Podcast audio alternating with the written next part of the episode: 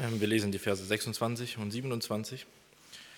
Äh, ich wurde gebeten, auch mal die Schlachterbibel vorzulesen. Das möchte ich heute machen, also ab Vers 26. Männer, die ihr Leben hingegeben haben für den Namen unseres Herrn Jesus Christus. Wir haben deshalb Judas und Silas gesandt, die euch mündlich dasselbe verkündigen sollen. Und äh, ja, Bruder Rudi hat schon darauf hingewiesen. Vers 26 kann man eigentlich nicht genau lesen, ohne 24 und 25 zu berücksichtigen.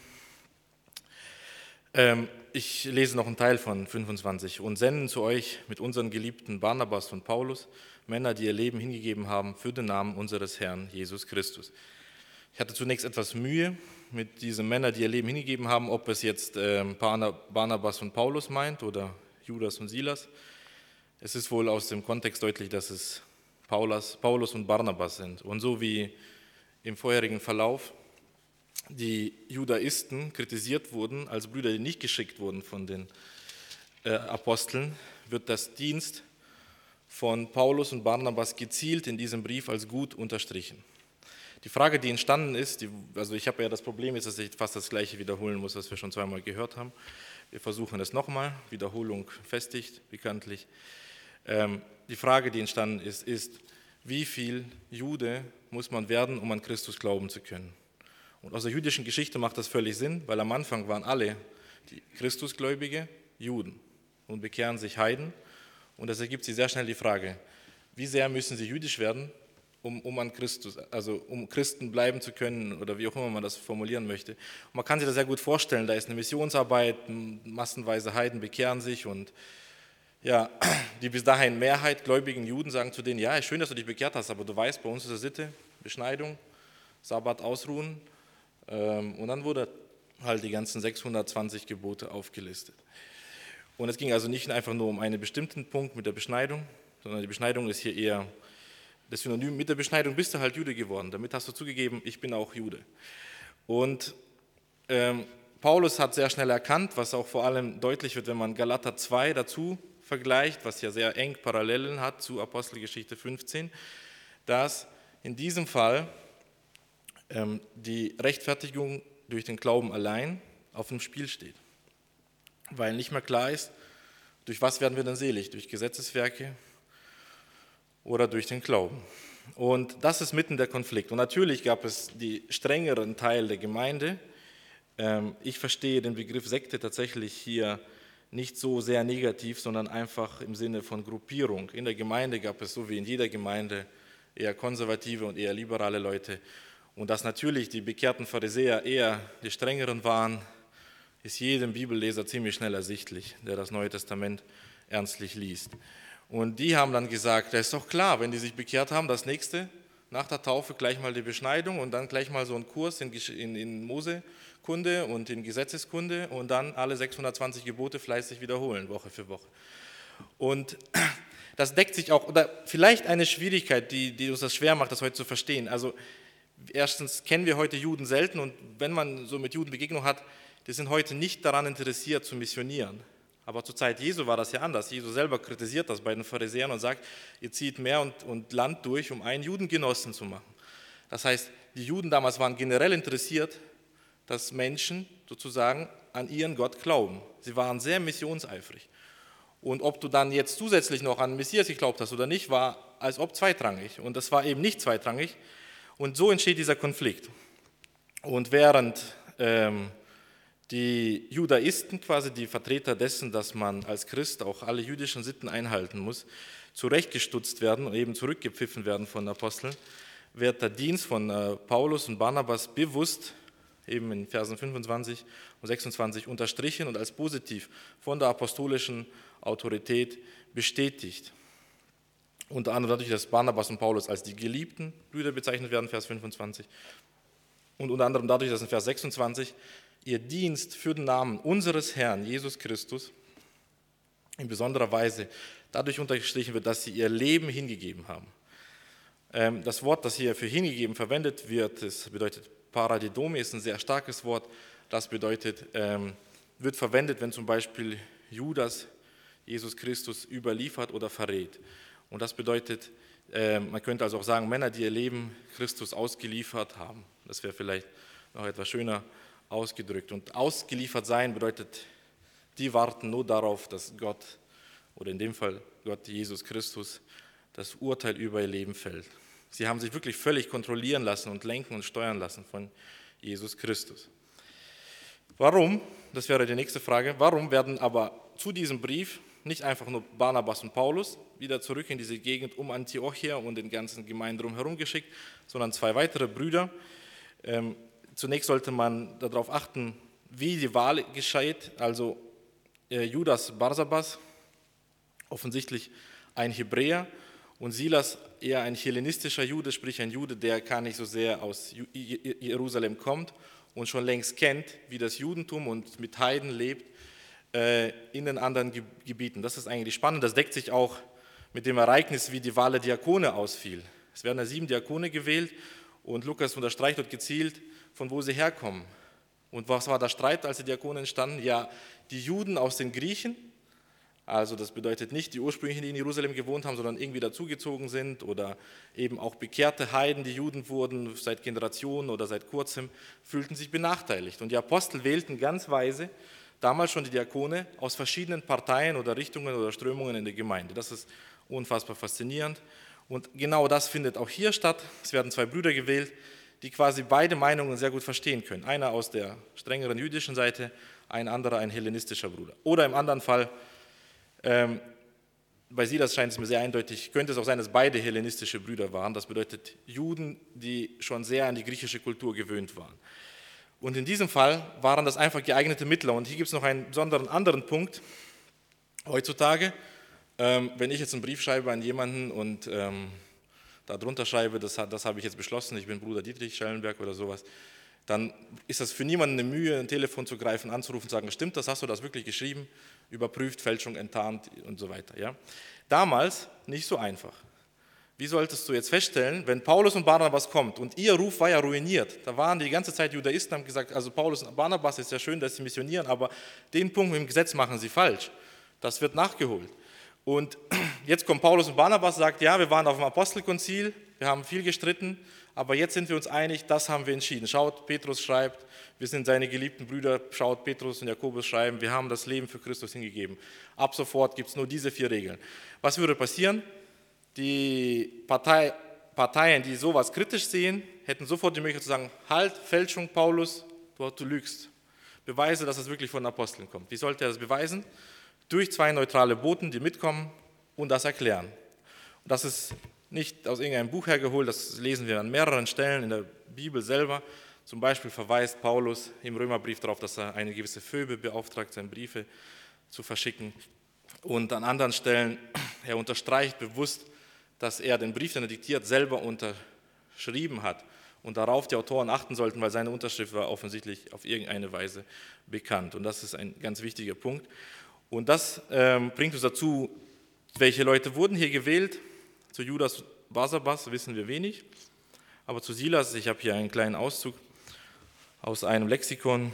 Silas, der in den, Namen, in den Briefen mit seinem lateinischen Namen Silvanus, von lateinisch Wald genannt wird, war einer der besten Mitarbeiter des Paulus und römischer Bürger wie der Apostel. Er war ein Glied der Gemeinde in Jerusalem, ein Lehrer und Prophet und wurde nach dem Apostelkonzil wie Judas mit Paulus und Barnabas nach Antiochia gesandt, um die getroffene Entscheidung mitzuteilen. Als Paulus sich weigerte, Johannes Markus auf die zweite Missionsreise mitzunehmen, wählte er Silas als Begleiter. Beide saßen in Philippi gefangen, Apostelgeschichte 16, 22. Als Paulus Beröa verlassen musste und nach Athen ging, blieb Silas mit Timotheus in Mazedonien zurück, vielleicht in Thessalonik, Apostelgeschichte 17, 14. Sicher ist, dass er nach Korinth kam und dass Paulus dann in Vollmacht wirken konnte, Apostelgeschichte 18, 5, wobei er Silas eifrig unterstützte, 2. Korinther 1, 19. Mit Paulus und Timotheus zusammen sandte er die beiden Briefe nach Thessalonik, 1. Thessalonicher 1 und 2. Thessalonicher 1. Später begegnet Silas als Zusteller der Petrusbriefe. Einzelheiten seines Wirkens sind nicht weiter bekannt. Die biblischen Zeugnisse vermitteln indes den Eindruck, dass Silas ein stiller, treuer Mithelfer der Apostel war. Ähm, genau. Und nun einige Punkte zur Anwendung. Die Frage, die hier auf dem Spiel stand, ist, was macht man mit Gesetz und Evangelium? Und es gab zwei einfache Lösungen. Die erste Lösung bestand darin, es völlig zu vermischen. Natürlich alles halten. Eine ganz einfache, naheliegende Lösung. Natürlich alles halten, Mose-Katechese durchführen und zu sagen, jo, alle Heiden, die sich bekehren, ihr wisst ganz genau, was in Mose steht. Hier ist die Autorität. Mose hat mit Gott gesprochen. Mose hat sein Angesicht gesehen. Es ist doch völlig eindeutig, dass wir uns beschneiden müssen. Die andere Möglichkeit wäre es, völlig zu trennen. Und ich finde das eine unglaubliche Weisheit, es weder zu trennen noch zu vermischen, sondern weise zu unterscheiden. Also das Gesetz und Evangelium zu unterscheiden, aber es nicht zu trennen noch zu vermischen. Und in beiden Möglichkeiten, in beiden Gefahren stand damals die Diskussion auf dem Apostelkonzil. Und man versteht es mit dieser Unterscheidung, sowohl die Rechtfertigung durch den Glauben allein aufrechtzuerhalten, wie auch etwas zu verhindern, was möglich war, nämlich, dass die Gemeinschaft der Christen zerstört wird. Also wenn ein, ein Judenchrist gesehen hätte, ja, es ist ja schön, dass er sich jetzt bekehrt hat und taufen lassen hat, aber er ist Blutwurst. Das wäre für ihn unmöglich, mit so einem Menschen Gemeinschaft zu haben. Und es werden gezielt, warum sind das nur diese vier Punkte, die genannt werden und nicht zum Beispiel Diebstahl und, und Mord und Betrug und Steuerhinterziehung. Und dies waren die vier Dinge, die entscheidend waren, dass die Gemeinschaft zwischen Judenchristen und Heidenchristen nicht zerstört wird. Und diese Trennung Entschuldigung, diese Unterscheidung von Gesetz und Evangelium, ich denke, das ist auch eine Anwendung oder eine Herausforderung für uns heute, wie schwierig das wirklich ist, das äh, weise zu unterscheiden, das wirklich zu erkennen, dass es beides zusammengehört, aber nicht vermischt werden darf und nicht zu sehr getrennt werden darf. Ich denke, die Tendenz generell heute durch dieses, wir sind ja allein aus Gnaden selig, dass man so tut, als spiele das Gesetz keine Rolle. Sichtbar wird es dadurch, wenn man mit Christen versucht, irgendeine Stelle zu besprechen aus dem Alten Testament. Nahezu immer muss man vorher darüber sprechen, ob das Alte Testament überhaupt Anwendung in seinem Leben hat. Und ich finde, das ist so ein Hinweis dafür, dass wir das schon längst in unserem Kopf getrennt haben. Es gibt aber auch die Gefahr, es zu vermischen. Ich denke da an einen Prediger, der wirklich ähm, das Buch Ruth genommen hat und vor jungen Schwestern, also jugendlichen Schwestern, einen Vortrag darüber gehalten hat, dass internationale Ehen, also sprich ähm, zum Beispiel Russen mit, mit, mit, ich weiß nicht, Serben, nicht heiraten dürfen, weil das im Buch Ruth angeblich so steht. Und übrigens, was da unter Nationen verstand, waren wirklich, also Plattdeutsche dürften zum Beispiel jetzt nicht mich heiraten. Ähm, und das ist zum Beispiel ein Beispiel dafür, wie das vermischt wird. Und ähm, es geht nicht nur darum, Weisheit zu besitzen, das wirklich zu unterscheiden, ohne zu vermischen, noch zu trennen. Ich denke, was die Geschichte wirklich deutlich macht, ist die Weisheit, Wahrheit richtig zu vermitteln. Wie viele Fehler hätten, wären dadurch entstanden, dass man Silas und Judas nicht mitgeschickt hätte? Wie viele Fehler wären entstanden, wenn man nicht bereit war, was Bruder Rudi so gut ausgearbeitet hat, mit den äh, Vertretern des Gesetzes mit an einem Tisch zu sitzen und mit ihnen zu diskutieren. Und ich finde das so faszinierend. Auch diese Vertreter, die wirklich gesagt haben, das Gesetz muss um jeden Preis gehalten werden, sind damit einverstanden mit dem Beschluss am Ende. Auch sie wurden dazu gebracht, einverstanden zu sein.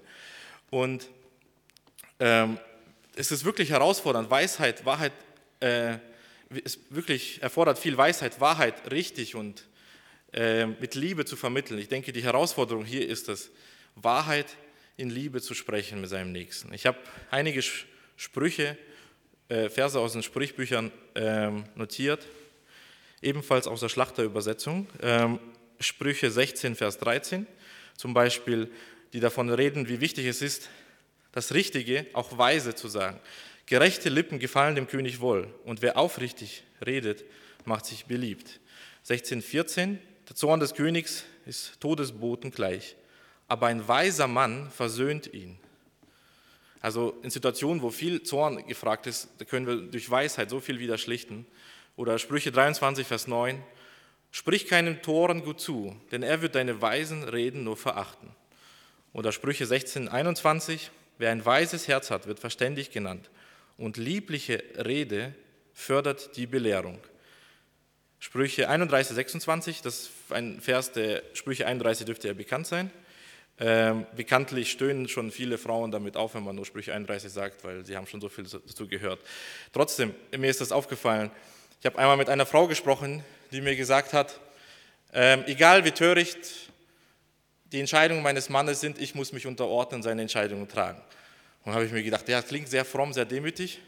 Und ich denke, das war wieder so ein Beispiel, wo man Gesetz und Evangelium vermischt hat, weil wenn ich Sprüche 31, 26 lese, weiser wäre es, das zu befolgen, was hier Sprüche sagt, nämlich ihren Mund, also diese fromme und gottgefällige Frau, öffnet sie mit Weisheit und freundliche Unterweisung ist auf ihrer Zunge. Ähm, ich habe äh, mir gedacht, wenn man davon hört, Weisheit wird benötigt, um Wahrheit wirklich in Liebe zu reden, das wäre wär erstmal jeder einverstanden. Und da ist ein Element drin, was einen, also mich zumindest zur Verzweiflung bringt, weil ich kenne äh, mich, dass ich nicht in der Lage bin, äh, Wahrheit oft mit Liebe richtig gut zu verbinden. Und das, das macht das mir wirklich schwierig. Und das kann entmutigen. Und es kann auch entmutigen, wenn man denkt, dass ein Mensch weise ist, weil er wirklich immer schafft, so Kompromisse zu schließen. Und am Schluss stellt man fest, nach vielen Jahren, eigentlich war das gar nicht Weisheit, sondern nur List. Aber ich denke, wir sollen uns da nicht entmutigen lassen und zum Beispiel denken, ja, dieser und jener Bruder, dem ist das halt ähm, angeboren, dem ist gegeben, weise zu reden, ja, und der kann das halt, dem ist das irgendwie anvertraut und der hat, kann immer so schön sich ausdrücken und das ist vielleicht Eloquenz. Weisheit in der Bibel hängt nicht mit diesen Dingen ab, wie, wie ein äh, quasi IQ oder wie eine eloquente Zunge oder wie eine Sprachbegabung, sondern Weisheit ist immer verknüpft im Alten Testament muss ich das jetzt leider beweisen wieder. Aber Weisheit ist immer verknüpft mit Gottesfurcht, richtig? Äh, Gottesfurcht ist der Weisheit Anfang. Und das ist, denke ich, für mich die Ermutigung dafür. Äh, was gefragt ist, ist eigentlich genau das, was Paulus und Barnabas gelebt haben. Das Leben vor dem Herrn, für den Namen des Herrn hinzugeben. Das ist ja Gottesfurcht. Wirklich alles auszurichten nach dem Wort Gottes. Niemanden zu fürchten als den Herrn allein. Seinen Willen zu suchen, seinen Ratschluss zu suchen und wer gottesfürchtig ist, der fängt schon an, weise zu werden. Und ich denke, das ist die Ermutigung, zu sagen, ja, werd jetzt mal schlauer, streng dich doch an, du musst doch überlegen, wie du, wie, du, wie du die Sätze richtig sagst und so sagt man das doch nicht und du weißt doch, du brauchst Feingefühl. Also wenn ich das höre, dann, denk, dann möchte ich verzweifeln. Aber wenn mir jemand sagt, hier ist doch der Herr, wieso liebst du ihn nicht, wieso suchst du nicht seinen Willen, ich, das ermutigt mich. Ich hoffe, dass es euch auch so geht. Amen.